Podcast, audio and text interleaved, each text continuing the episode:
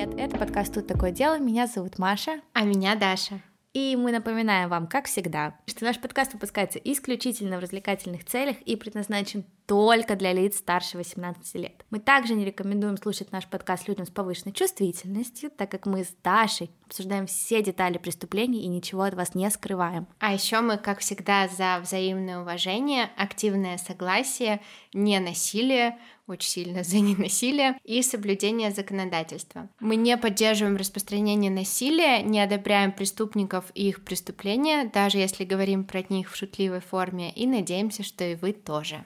И сегодня мы продолжаем серию выпусков про не очень сильно насильственные темы. и пытаемся все отвлечься, и поэтому я решила для вас выбрать историю Амада Карила Фуэнтеса, у которого на счету, по некоторым подсчетам, было 28,6 миллиардов долларов. По мы версии... договаривались, что мы будем делать ненасильственные преступления. У меня просто э, мальчиков отдавали в гомосексуальные семьи в одной истории и убили пятерых в другой. Упс. Нет, мы так не договаривались, просто я пытаюсь не выбирать а, очень ладно. насильственные истории, потому что если я выберу насильственные истории, то мы будем обсуждать, как едят людей. Поэтому, Опять. Да, да, поэтому мы так э, решили остановиться просто на мексиканских наркобаронах. Ну так вот, сегодня будет выпуск, как я уже сказала, про наркобарона. Мафия, мафия! Ну да, картель. Картель, мафия, одно и то же, я думаю. Это твой любимый картель? Нет, про него будут отдельные выпуски. Ладно, у Маши есть любимый картель. И если это не Red Flag, то я не знаю, что. Так вот, имя мужчины, Амада Крила Фуэнтес, которое я уже сказала, оно входит в список одних из самых богатых наркобаронов, но его также можно добавить в список преступников, скончавшихся при очень странных обстоятельствах, максимально странных обстоятельствах. Амада Карила Фуэнтес, известный как Повелитель Небес, использовал частные самолеты. Почему он повелитель? А, ладно, все поняла. Потому что он использовал самолеты. Мне нужна была эта секунда, чтобы осмыслить то, что ты сказала. Ну да, он сначала использовал частные, а потом он использовал Боинги. Угу. Да, для того, чтобы перевозить огромное количество кокаина. Ну, некоторые бы назвали его «властелин небес». Но в целом одно и то же. Суть понятна. Амада набивал карманы мексиканских чиновников, чтобы они отворачивались, и использовал угрозы насилия, чтобы держать людей в узде. И мы с вами посмотрим на процесс становления и упадка власти нашего повелителя небес. Вот, и также я хочу сказать вам перед началом этой истории, что в Мексике все очень запутанно и намного сложнее, чем в Италии или даже в Нью-Йорке, хотя вы, наверное, слушали мой выпуск про Лакоза Ностра в Нью-Йорке, и всем было понятно, как там все запутано. Один наркобарон в Мексике со своим картелем может быть связан очень крепкими связями с другим картелем. У них происходят миллионы войн между разными картелями. А вообще все начиналось с одного картеля, который не был картелем. В общем, все очень запутанно, поэтому я сконцентрировалась исключительно на Амада. Амада Карильо Фуэнтес родился в небольшой деревне, названия здесь будут очень сложные, Гуамучелито, в Синалоа, Мексика. Он родился 17 декабря 1956 года в окружении сельского хозяйства и наркотиков. Да, хотя его отец был скромным землевладельцем, его дядя Эрнесто Фонсека Карилья возглавлял картель Гвадалахары, тот самый картель, который был типа картелем, но и нет. Так что в целом нельзя сказать, что для Амада мир наркобизнеса был чужим. То есть это такой был семейный клан? Гвадалахара говорят, что да. Угу. Но я не хочу заостряться на Гвадалахаре, потому что это огромная, очень интересная длинная история, с которой мы планируем связать другие выпуски, поэтому мы сконцентрируемся только на Амада. Амада рос и жил в семье примерно до 12 лет, а потом, закончив только 6 классов, он решил, что ему надоело, что он бросает своих родителей и своих 10 или 12 братьев и сестер и уезжает, чтобы разбогатеть. Ходят легенды, что он сказал своей семье «Я не вернусь, пока не разбогатею», и он сдержал свое слово. Отправился он в Чиуауа, я не подтверждаю факт правильного произношения какого-либо названия здесь. Да, вот. Маша пыталась два раза сказать. Я очень стараюсь. Он отправился туда, потому что там жил его дядя. И от своего дяди он стал учиться всем тонкостям торговли запрещенными веществами. Тот самый картель Гвадалахара, про который я упомянула ранее, был также известен как Федерация. Его сформировали в конце 70-х годов, и все его силы были направлены на поставку кокаина и марихуаны в США. Это один был из первых мексиканских картелей, который начал активно работать с колумбийской кокаиновой мафией. И разбогател он именно на этом, потому что кокаин шел именно из Колумбии через Мексику в Америку, а остальные наркотики типа травы и героина они уже производили внутри Мексики самостоятельно. Дядя Амада Эрнеста был одним из основателей и одним из лидеров картеля, и семью свою он не бросал. Особенно не бросал своего желающего всему научиться племянника. Амада был хорошим парнем, любознательным, если это можно так сказать, очень мотивированным.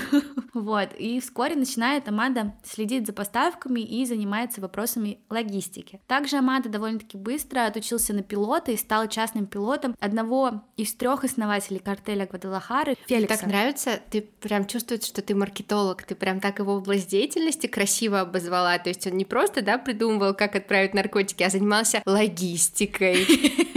Ну так и есть, это логистика же Ты маркетолог. Перевозки. Дела у Амада пошли в гору, и чем больше он полезного делал для картеля, тем больше, естественно, росло и доверие к нему. И тот факт, что Мексика делила границу с Америкой и делит ее в принципе, тот факт, что картель стал поставлять благодаря соглашению с колумбийцами в те времена большой редкий товар и довольно-таки дорогой товар кокаин, помогло им разрастись. Уже в 80-х годах они контролировали большую часть незаконного оборота наркотиков не только в Мексике, но и в коридорах вдоль мексиканской и американской границы в целом. И это развитие требовало расширения внутреннего штаба, увеличения круга доверенных лиц и распределения этих лиц в регионы поставки для контроля уже на местности. Амада отправили в Охинагу, штат Чиуауа, для надзора за поставками кокаина. В его обязанности также входил надзор за пограничными операциями, а его наставником там должен был стать опытный контрабандист по имени Пабло Акоста. Ходят слухи, что Амада туда послали не просто так, а потому что Пабло виделся руководителем картеля Гвадалахары абсолютно бесполезным. Они ему не доверяли и хотели, чтобы Амада взял на себя его операции. Но Амада спустя какое-то время работы, наоборот, был очень впечатлен тем, что может Пабло. Пабло был реально опытным и очень сработался с Амадом. Амада говорил, что особенно ему понравились изобретательные способы прятать марихуану в грузовиках во время перевозки через границу. Так, ну как они прятали под шинами? Я не смогла найти информацию, как они прятали, но судя по всем документалкам, которые я посмотрела, там вообще очень интересные способы есть. Допустим, я не знаю, законно ли рассказывать такое, но, допустим, когда они пакуют ее во много слоев, они даже обмазывают ее перечным маслом, потому Зачем? что собаки не чуют запаха. Обидно за собачек. Например, когда везут из других стран, не из Мексики, даже в бананах перевозят. А, это я видела, да. Да, или, допустим, знаете, вот такие огромные контейнеры для перевозки железные, там же по краям на углах такие объемные, но пустые внутри прутья, они туда засовывают угу. его. Различные способы прячут в сидушки машин, ну вообще куда только угодно, машины переделывают, очень много способов. Я так поняла, что вот ну сейчас, если об этом говорить, машины ездят просто каждый день по несколько десятков машин. В Америку огромный трафик наркотика идет. Огромный трафик. Ну вот, и Амада докладывает и говорит, что исключать Павла вообще неразумно, он абсолютно нормальный и хорошо работает. Пабло Акоста Вильяреал также называли Лис Эхинага. Он был контрабандистом и контролировал примерно 200 миль американско-мексиканской границы с помощью своего картеля Хуарес. Ходят слухи, что на пике своей карьеры Пабло удавалось перевозить примерно 60 тонн кокаина в год. И это не считая куда больших объемов марихуаны и героина. Создав маленькую оперативную базу в Ахинаго, Пабло создал простую схему защиты своего бизнеса. Он договаривался с агентами из мексиканской федеральной полиции, а также с мексиканской армией. Сначала он делал поставки марихуаны и героина, но со временем, благодаря своим связям, смог найти договоренности и у своих коллег за рубежом, у колумбийцев. Обеспечив такими договоренностями безопасность определенному количеству наркотиков, там около примерно 5 тонн, он смог спокойно осесть. Эти 5 тонн каждый месяц заставлялись турбовидными самолетами из Колумбии в Ахинагу, и приземлялись они благодаря договоренностями либо спокойненько в муниципальных аэропортах, либо в его раньше, чтобы никто ничего не заметил. Подожди, 5 тонн каждый месяц? Да. Ну, плюс-минус, когда-то поменьше, когда-то побольше. Но на самом деле производство довольно-таки стабильное. Ну так вот, и чем больше Пабло возил и получал, соответственно, денег, тем легче ему было их отмывать. Он строил сети роскошных отелей, ресторанов, с помощью которых и свою прибыль отмывал и узаконивал. Пабло и Амада были друзьями, или, как пишут в некоторых источниках, Пабло был наставником и деловым партнером Амада. У них были достаточно теплые отношения, потому что Пабло дружил с картелем и учил Амада всему. И оставались они друзьями вплоть до смерти Пабло в апреле 1987 года. Умер Пабло, естественно, неестественной смертью, и умер он от своего длинного языка. Он решил, что дружить с Гвадалахарским картелем ему больше не нравится. И он дал американской газете интервью из Эль-Паса, в котором рассказывал про одного из боссов мексиканского картеля и как он своих друзей предавал. Управление по борьбе с наркотиками пообещали ему тогда неприкосновенность и помощь, но ничего не вышло. Мало того, что со стороны картеля Гвадалахары это привлекло огромное внимание, так еще и агенты ФБР решили проверить, как там Пабло Коста проживает вообще. Проверили, произошел ужасный рейд, в результате которого многие погибли, и Пабло в том числе. А Аманда остался жить. Не просто остался жить, а занял одну из главных ролей в картеле Пабло, в картеле Хуарес. Он стал правой рукой Рафаэля Агилара Гуахарда, который, в свою очередь, был ранее правой рукой погибшего Пабло. И вместе они стали управлять картелем Хуарес. Рафаэль был бывшим начальником полиции штата Чиуауа.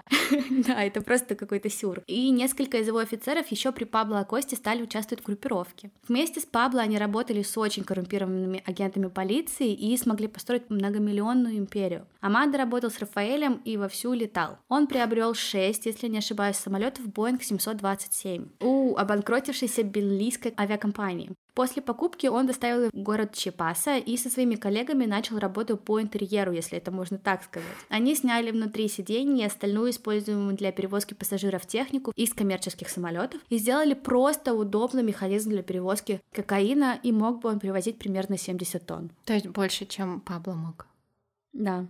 И такой объемный план привлек внимание других картелей. Это просто огромная поставка и огромные деньги. Нельзя думать, что Рафаэль, под которым работал Амада, был незначительной фигурой в мире наркобизнеса Мексики. Особенно учитывая тот факт, что совершались огромные перевозки. Он мог похвастаться тем, что владел двумя развлекательными центрами в двух самых важных столицах мира в Эль-Премьере в Мехико и развлекательным центром Лида де Пари во Франции. Но я не смогла найти подтверждение тому, что Рафаэль владел Лида де Пари, если честно, но в некоторых статьях, причем довольно-таки известных журналов, пишут, что он ими владел. Вот, поэтому про Лида де Пари информация только в мексиканских источниках.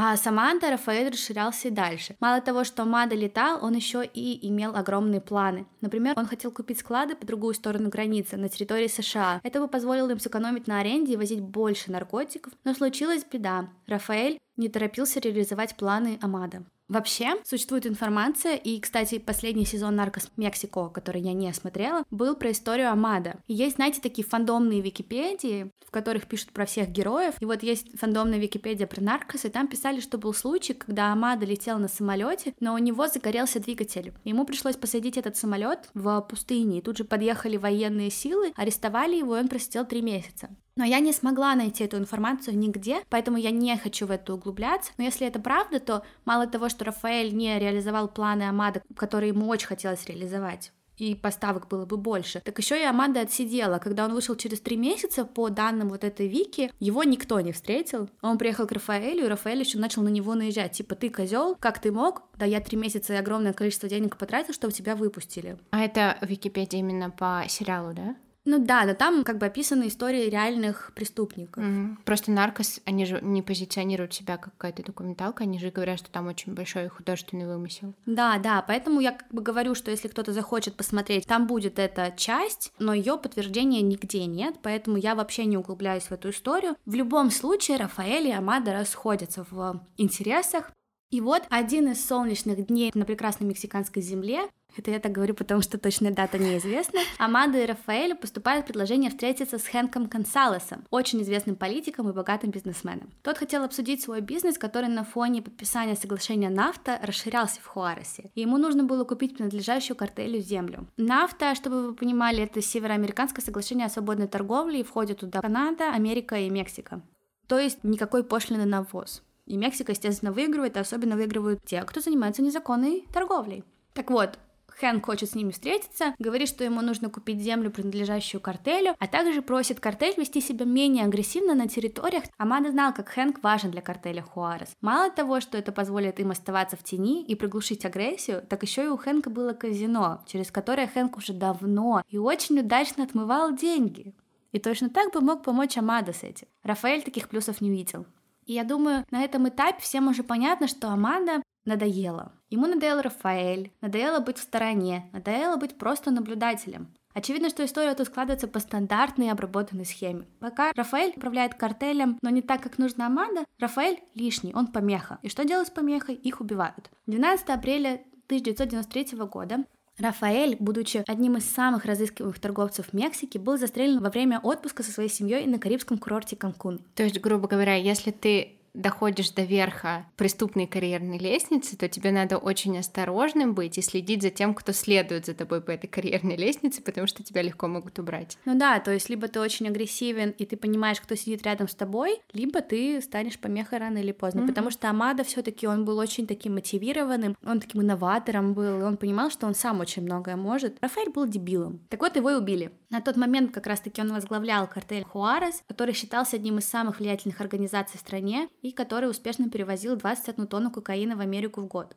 И все это пришло к Амадо. И прежде чем мы с вами перейдем к тому, как же все-таки Амадо управлял картелем, что он делал и как вся эта история закончилась, хочу немного рассказать вам про семью Гонсалес и про Хэнка, с которым только что у Мада Рафаэля была встреча. Семья Гонзалес, которая включала отца Карлоса Хенка Гонсалеса и двух его сыновей Карлоса Хенка Рона и Хорхе Хенка Рона, уже в 99 году, по мнению Вашингтон-Пост, была одной из самых богатых и политических влиятельных семей в Мексике. Благодаря своим связям с картелем они были очень вовлечены в незаконный оборот наркотиков и отмывали огромное количество денег через свое казино. По мнению целевой группы правительства США по борьбе с наркотиками, семья Гонсалес представляла серьезную криминальную угрозу США. И да, это было не на момент встречи с Амадой, это было позднее, но убийство Рафаэля как бы стало началом сильной дружбы. Семья Хэнка приобрела и контролировала, по данным на 99 год, несколько американских банков, инвестиционных фирм, транспортных компаний и объектов недвижимости в США. Вот вот тебе и соглашение нафта. Их семью со временем стали называть мексиканскими Рокфеллерами, и стали они известны за свою многомиллиардную транспортную, строительную и финансовую империю, а также за то, что они имели огромное влияние в институционной революционной партии, которая правила Мексикой в течение семи десятилетий. Ну, понятно, бизнес, политика. Хэнк Консалес, патриарх, был мэром Мехико, занимал две должности в правительстве бывшего президента Карлоса Салинаса де Картрари и использовал свое положение министра сельского хозяйства для мобилизации и поддержки на выборах преемника Салинаса, президента Эрнеста Седильо. По Хэнку есть огромнейший доклад, который был написан Национальным центром сбора информации о наркотиках, и там черным по белому написано, что Хэнк очень-очень тесно общается с Амадо Карили Фуэнтесом, и что продолжал вплоть до конца отмывать для него деньги. Но это были не единственные mm-hmm. друзья Амада. И вот мы с вами отследили то, как Амада стал всем управлять. А теперь давайте посмотрим, кем же в целом стал Амада и как он всем управлял, и что же потом стало с картелем. Амада — это первый наркоторговец, предложивший использовать самолеты для перевозки кокаина в Мексику. Он также был проницательным и один из первых увидел в кокаине потенциал. И в целом Амада был очень самостоятельным. И все в его жизни шло к тому, что он будет управлять картелем самостоятельно. После смерти Рафаэля Амада, во-первых, активно занялся реорганизацией и расширениями картеля Хуарес, но и активно стал фрахтовать самолеты для контрабанды кокаина из Колумбии на границу США и Мексики. И сначала про самолеты. Я вот уже несколько раз говорила про полеты, и, наверное, некоторые из вас задаются вопросом, как как его не ловили и что он такое делал. Следует сказать, что Аманда летать научился рано, и еще до того, как он познакомился с папой, как я уже говорила, возил очень известного наркобарона, был его личным пилотом. Постепенно количество самолетов в его собственности росло и росло, и со временем, по некоторым данным, у него было 30 Боингов 727 и другие самолеты. Он также вложился в несколько авиалиний, что гарантировало ему возможность приземлиться mm. много где. Ну, то есть это были его частные самолеты, да, и поэтому он мог там летать без какого-то разрешения. Вот это вот интересный вопрос. Потому что вообще, когда летит самолет, его все равно фиксируют. Угу. То есть ты можешь его посадить где хочешь, но ты летишь по радарам. И Амада, чтобы его не словили, вот что делал. Во-первых, есть два вида самолетов. Есть маленькие самолеты, такие частные на два человека, которые мы видим с вами во всех наркофильмах, и в них uh-huh. вот перевозят наркотики. В чем плюс? В том, что они летят ниже радаров на высоте примерно 2000 километров, и их тяжело заметить. Uh-huh. С другой стороны, они могут взять с собой мало груза. А Боинги это огромные самолеты, и плюсом тут, естественно, будет количество, которое самолет с собой может взять. Минусом ты летишь прям по радарам захваченной области. И что делать, ниже не получится, тоже заметят. Ты вообще летишь тогда слишком низко и опасно. Остается только выше. Обычно самолет летит на высоте 7 тысяч-13 тысяч метров. Амада поднимал свои самолеты почти до 15. И это была зона, неохватываемая радарами.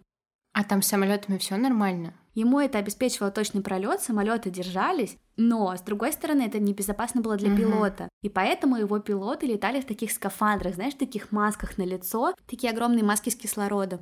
И таким образом они перевозили наркотики. Интересно, сколько платили пилотам? Он сам летал много. А, он сам летал? Ну, но он доверял, я думаю, кому-то, но uh-huh. это очень опасно было все таки Так вот, Боинг 727, произведенный в период с 78 по 83 год, стоил примерно 6,4 миллиона долларов. Это 192 миллиона, которые наркобарон мог позволить себе потратить спокойно. И это не считая иной собственности, расходов на топливо, производство, зарплат, довольно высоких зарплат для своих работников. Естественно, мы говорим об огромных деньгах. Ну и получали они, естественно, огромные деньги. Теперь про сам картель. В конце 80-х, начале 90-х Амада переезжает в Сьюдад Хуарес, расположенный на границе со штатом Техас, и начинает вертеть свои дела там. Расположение роскошное, очень удобное, прямо у границы. К тому моменту картель Гвадалахары распался и появились огромные возможности, и Амада захватывает себе просто огромное количество границы, прям огромный такой кусок. Понимаете, оживленный пограничный переход, через который каждый год проходят грузы на миллиарды долларов, а также подписанное Североамериканское соглашение о свободной торговле, сделало местоположение Амада просто жемчужиной в созвездии контрабандных маршрутов США. И он шиковал, ребята. И как-то постепенно, каким-то абсолютно удивительным способом местные капы, которые также контролировали какие-то другие маршруты из Хуареса в Америку, они приобретают привычку умирать. Один за другим как-то спокойно умирают, а Амада ведет себя очень героически. Как только кто-то умирает, он выходит из-за кулис и забирает территорию себе. Нормальный он. Героически. Да. Недостаточно быть просто хорошим контрабандистом, чтобы добиться чего-то, особенно того, что добился Амада. А Амада, он был очень проницателен и очень амбициозен. И многие описывают его как блестящего менеджера. Он отлично разбирался в политике и создавал огромную сеть уличных силовиков. И вместо того, чтобы вести кровавые бои за территорию наркотики, он тихонечко устранял своих конкурентов в Хуаресе, а те изначально были большими конкурентами, да и даже если и нет. И он поддерживал мир в городе с помощью заработанных денег. Спокойно привозил свои наркотики через территорию, и его не трогали. И это на самом деле очень интересно, потому что из-за того, что в Мексике жизнь довольно-таки бедная, в городах, где сидят картели, картели стараются людей очень поддерживать. Они создают вообще идеальные условия для жизни, они открывают спортивные залы, школы. У них даже если зайти в храмы, например, Синалова, Синалова картель сейчас это самый большой, но один из точно. Если зайти в церкви, там изображение, вот эти фигурки не Иисуса, а наркобарона. Да, это очень интересно. И к середине 90-х годов Амада становится самым могучим наркобароном в стране. Он делает очень умные вещи, потому что он начинает соглашения строить и с другими наркосемьями в Мексике и в мире. И благодаря всем этим связям они заключают такое соглашение о мире и обмениваются там маршрутами, дают право проезда, ну то есть такая взаимопомощь в мире наркобизнеса, грубо говоря. Он Партнерство нач... такое, да. Да, да, да. На принципе взаимовыгодного сотрудничества. Да, да, да. И благодаря вот этим связям Амада начинает контролировать как минимум половину торговли людьми в Мексике и даже распространяет свои операции на Центральную Америку, Южную Америку, Чили и Аргентину. Каким бы он прекрасным, изумительным там не был изобретателем, он, ну, был очень плохим человеком на самом деле. Ему приписывают как минимум 400 убийств. Они активно были замешаны в не только наркотрафик, но и human трафикинг, то есть людьми торговали только так, и, ну, вели очень грязный бизнес. Вот эти связи, которые он заключил, они как бы создали такую наркофедерацию, в которой они не убивали друг друга, делятся людьми, машинами, проездами, вообще всем остальным, и все у них хорошо. Но если вы думаете, что Амада честно существовал в мире и согласии со всеми, то вы ошибаетесь. Но если говорить о достижениях в рамках самого картеля Хуарес, то он вообще инициировал радикальную реорганизацию всего картеля. Во-первых, он нанял бухгалтера Харада Карала, с помощью которого планировал украсть средства у своих партнеров. Он спокойно, очень расчетливо выбирал, кому он может откусить руку, а кому нет. Он также внедрил систему ячеек. В соответствии с этой системой картель Хуарес функционировал как набор независимых ячеек. И это очень умно, потому что таким образом его бы никто не смог разрушить убийством одного человека. Mm. То есть убивают Амада, каждая ячейка функционирует самостоятельно. И это очень, на самом деле, умно, потому что обычно убивают наркобарона, ведущего весь картель, начинаются войны внутри картеля, mm-hmm. они вообще разваливаются, все плохо. И для того, чтобы точно было все как по маслу, Амада разрабатывает также автоматизированную систему поставок наркотиков внутри ячеек, в которой наркоторговцы могли перевозить наркотики через границу без какого-либо надзора со стороны человека. То есть он понимал, что они перевозят, он был в курсе всего, но в то же время ты сам распоряжайся своим временем. Называется делегирование. Система работы организации. Да. Послушайте эти выпуски и сможете консультировать людей по созданию своих бизнес-фирм. Структуру бизнеса прописываем. Но вы же понимаете, чем удивительнее ты и твои возможности, тем больше к тебе внимания. И чем больше попадалось людей среди топов, тем выше и выше Аманда поднимался в списке ФБР как самый разыскиваемый преступник. Правоохранительные органы верят в то, что 25 тонн кокаина стоимостью 500 миллионов долларов Амада мог перевести примерно за 48 часов, спокойно. То есть тот Пабло, который первый, он перевозил 60 тонн в год, а этот 25 тонн за два дня? Ну, не всегда, естественно, но для него это было абсолютно несложно. То есть это уже проделанная несколько раз спокойная операция, не требующая каких-либо нервов. Сел и полетел. Еще и все автоматизировано. Естественно, Амада был также очень богатым. Оборот был настолько высок, что Амада отмывал примерно 21 миллион долларов только для того, чтобы его самолеты летали и не привлекали внимания. Но в отличие от многих других наркоторговцев, он предпочитал держаться подальше от внимания, даже когда его власть и состояние росли. Вашингтон-Пост писали про него. Карелия жил скрытно. Он не устраивал диких перестрелок, ночных дискотек. О нем было известно очень мало, и фотографий у прессы было всего несколько. Они же и появлялись в газетах или на телевидении. В управлении по борьбе с наркотиками США любили говорить, что Амада из новой породы, и называли его скромным вором в законе, который ведет себя как бизнесмен. Белый воротничок. Ну такой себе белый воротничок. И они не были далеки от правды. Амада рассматривал незаконный оборот наркотиков именно как бизнес и вел себя как белый воротничок. Говорят, что он вряд ли вообще убивал своими руками, всегда заказывал. И да, вам, наверное, кажется, что так многие делают, и в этом нет ничего такого, но это неправда. Тот же Пабло Эскобар по некоторым данным, пытал часами людей самостоятельно и все остальное. Про Амада такого не пишут. Про Амада мало вообще пишут, но реально все говорят, что он делает это не своими руками. Но он, правда, очень умен. Хорошая стратегия. Да, да, он прям умен. Ходят слухи, что однажды к нему обратился священник и призвал его оставить преступную жизнь. Ведь мало того, что он совершает преступление, то, с чем он работает, убивает людей. Но Амада ответил, я не могу уйти в отставку, я должен продолжать. Я поддерживаю тысячи семей. Я хочу повториться. Не думайте, что Амада был героем. Он был настоящим, очень опасным наркобароном, и он накопил состояние в примерно 25-28 миллиардов долларов. В то время это уступало только Пабло Эскобару. Да и даже тот факт, что свою карьеру босса он начал с убийства своего босса, говорит о многом. И то, сколько жертв было у Амада до того, как он стал главным, посчитать вообще невозможно. Он, как я уже говорила, имел влияние на мексиканских правительственных чиновников, которым он платил за то, чтобы они закрывали глаза на его деятельность. Но и, может быть, в каких-то случаях даже содействовали устранению соперников. И схема была очень простой. Чиновники, которые и так не обращали внимания на Амада, могли в удобном случае обратить внимание на другого наркоторговца. Получалось, что и Амада без врагов, и чиновники в порядке. Но в таких бизнесах оставаться на стороне долго не получается. Ямада попадает под внимание правоохранительных органов в 97 году. История была, ну, как по мне, очень интересная. В общем, был такой генерал по имени Хесус Кутерьеса Рибольо. Так вот, этот Хесус тесно сотрудничал с агентами Управления по борьбе с наркотиками в Вашингтоне и в целом очень сильно его поддерживали все. Президент Эрнесто Седильо назначил этого генерала собственноручно, с одной целью – возглавить борьбу с наркотиками в рамках усилий по сокращению коррумпированных правоохранительных органов. Военные тогда, несмотря на всю коррупцию и нарушения прав, все же пользовались в стране большим уважением, чем полиция, потому что генерал на должности был, конечно, очень статусным. Вашингтон тогда с огромным энтузиазмом поддерживает назначение, и многие называют Хесуса человеком абсолютно беспрекословной честности. Так что вы можете представить себе шок, когда 17 февраля 1997 года генерала внезапно отправляют в отставку, а днем позже выходит объявление, что Хесус получал взятку от некого Аманда Карилья Фуэнтеса. Ну, им надо было напрячься еще, когда они узнали, что там как бы человек, который раньше в полиции работал, переманил кучу полицейских в картель. Это нормальная практика в Мексике. Многие, ага. многие так Амада понимает, что ну все, Хесус в скандалах Вашингтона позорен, и все понимают, что это из-за него. Стали активно подниматься темы о том, что торговцы наркотиками и людьми в Мексике действуют абсолютно безнаказанно. И даже стали думать о том, чтобы полностью закрыть иностранную помощь Мексике.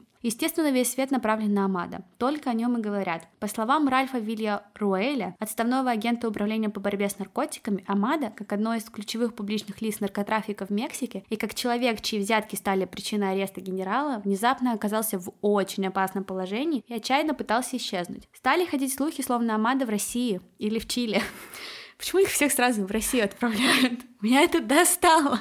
Словно он готов заплатить огромные деньги правительству, лишь бы его оставили в покое. и что он больше никогда не будет заниматься незаконным оборотом наркотиков. Я так поняла, что агенты Америки и Мексики тогда плотно работали вместе, и США прокомментировали их охоту на Амада так. Повелитель небес стал слишком крупным торговцем и очень печально известным. Амада понимает, ну все, приехали. Он понял, что ему некуда деваться, что охота на него идет полным ходом. Нужно принимать какое-то решение. Что бы ты сделала? Я бы сделала пластическую операцию, взяла какой-нибудь кукурузник и улетела бы на Кубу. Он так и сделал. Ну, не совсем так. Я просто из головы тебе сказала фигню, которая мне просто первой пришла в голову.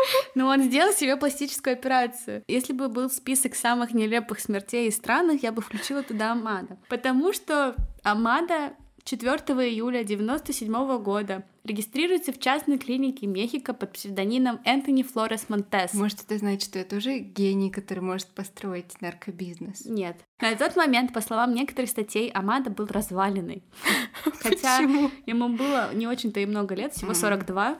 Пишут так, он был в возрасте, ему 42 всего лишь. Он страдал от лишнего веса. Он подписывает бумаги, и следующие 8 часов ему делают две операции. Ему сделали пластическую операцию, радикально изменив его внешность, и ему также удалили примерно 13 литров жира. Бонусом. Он на это все подписался. Ну ладно. Но это очень много. И, как говорили сначала, все прошло успешно. По крайней мере, так казалось. Медсестры отвезли Амада в палату 407 больницы Санта-Моника и оставили его приходить в себя. Однако быстро все закончилось и закончилось печально. Ранним утром следующего дня врач, проводивший обход, обнаружил Кариля мертвым в постели. После подтверждения личности Кариля по отпечаткам пальцев правительство США объявило, что Амада умер от сердечного приступа. Их объявление вызвало волну шока и недоверия, и многие считали, что Карили сценировал свою смерть и сбежал из города. Чтобы опровергнуть эту идею, власти опубликовали фото трупа Амада на его похоронах. Они думали, таким образом им удастся развеять слухи о его смерти, но они сделали только хуже. Стали говорить о том, что, например, руки у трупа точно не руки Амада, а скорее всего какого-то классического пианиста. Даже двоюродный брат Амада после похорон вдруг стал заявлять Амада в порядке, он жив, Ему сделали операцию, сказал он, а практиковались на каком-то бедном несчастном человеке. Это все специально для того, чтобы все поверили в его смерть, в том числе и власти. Однако, один из экспертов, который проверял, что труп человека действительно Амада, он выступил и сказал, что на самом деле, да, по сути это отпечатки Амада, но не факт, что это отпечатки Амада. Он лишь сказал, что снятые отпечатки пальцев были взяты у молодого человека, похожего на Амада, 20 лет назад в Техасе. То есть 20 лет назад они в Техасе арестовывают человека, думают, что это Амада, снимают отпечатки пальцев, mm-hmm. и теперь как бы они подходят. И он говорит, это была единственная наша возможность проверить, Амада это или нет. Никаких других данных не было. Но при этом как бы очень странно было бы, если Амада 20 лет планировал свою смерть и отправил другого человека в Техас, ну да. когда ему было 20. Ну, чтобы... может, это случайность. Такое случается. Ну да, но отпечатки совпали и в стопроцентное совпадение. Mm. То есть как бы очень страшно и странно. Американские агенты продолжали категорически отрицать то, что Амада ускользнул. В управлении по борьбе с наркотиками выступили с официальным заявлением. Слухи о том, что Карилли жив, столь же недостоверны, как и миллионы верят в то, что Элвис Пресли жив. То, что Амада мертв, утверждается тем, как вела себя его группировка после его смерти. Через 4 месяца после его смерти трое врачей, проводивших ему операцию, были найдены в стальных бочках на обочине шоссе. Их убили, замуровали в цемент. Ну да, это точно месть. У двух врачей на шее были обмотаны кабели, третий был уже просто расстрелян. Позднее докторам также было предъявлено обвинение в убийстве. Мариана Эра Сальвати, глава мексиканского агентства по борьбе с наркотиками, заявил в то время, что врачи со злым умыслом лишили Карилья жизни, использовали такую смесь лекарств, которая привела к смерти торговца наркотиками. Тот, кто брал отпечатки, вспоминает, как меньше чем 10 лет назад к нему подошел агент ФБР и сказал, что если я скажу вам, что Амада все еще жив?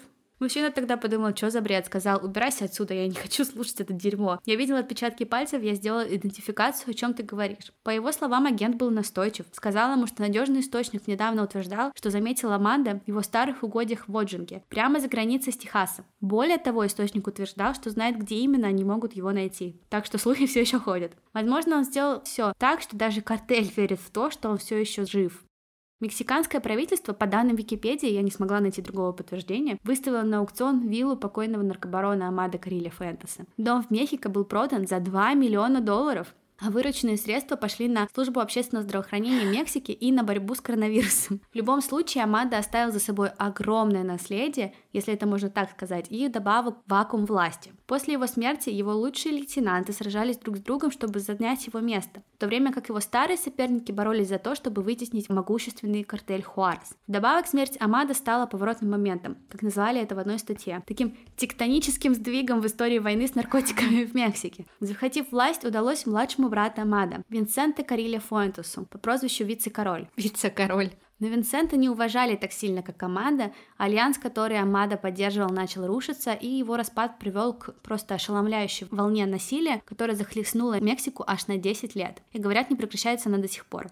Все знали, что Винсент слаб, он был увядающий тенью своего брата, и его попросту вытеснили. Вместе со своими братьями они, конечно, все равно смогли вернуть силу картелю Хуарес и даже ее удержать на какое-то время, но это было ненадолго. Со временем был сформирован другой альянс, альянс Золотого треугольника, и назвали его так, потому что он базировался в трех штатах — в Чиуауа, Дуранго и Синалоа. Какое-то время все было мирно, но картель Синалоа, знаменитый очень сильный картель, рос, развивался, естественно, стал всех вытеснять. Через какое-то время управляющий картелем Синалоа отказался давать картелю Хуареса пользоваться маршрутами для контрабанды, ну, естественно, началась война. Ассоциация распалась, и картель Синалоа поглотил много и даже большую часть картеля Хуарес.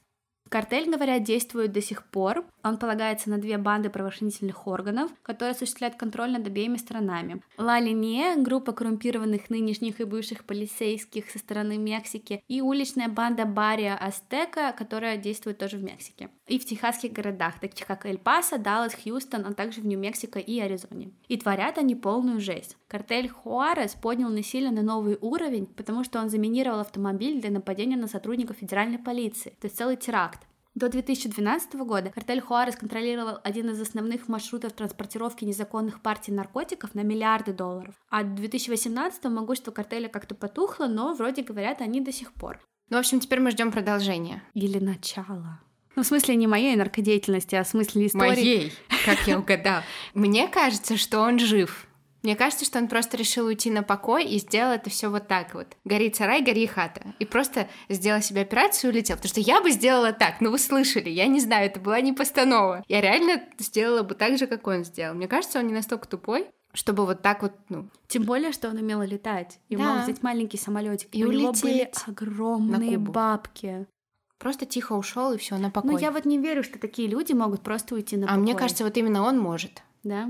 Я не уверена, что можно это выкладывать, но я скину ссылку на эту фотку, чтобы нас нигде не забанили. Но вы можете просто сами загуглить Амада Карила Фуэнтес, и это будет одно из первых вообще предложений в гугле. Кукол картинки, там везде есть эта фотка, но он не похож на себя. Мне кажется, даже если бы ты его знал, очень сложно. Это он правда, даже почему-то без грима. Да. Очень странно. Он почему-то какой-то очень осунувшийся. Может быть, это Ему реально его это высосали липосакция? 13 литров жира. Да, правда. В общем, очень классная история, Маш. Не ездите к мексиканским врачам на операции. Или ездите, может быть, они все так хорошо сделали. Да, может быть. Нормальный совет. Либо езди, либо нет. Ну, в принципе, как и все мои советы. Хочешь сделай, хочешь нет. Да. Вот, мы создали телеграм-канал, потому что Инстаграм все медленнее и хуже работает. Читайте нас там.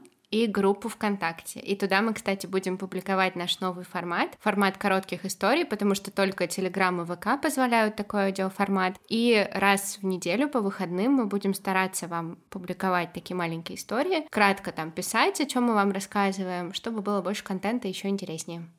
Да, всем спасибо, пока. Увидимся в следующем выпуске. Целую.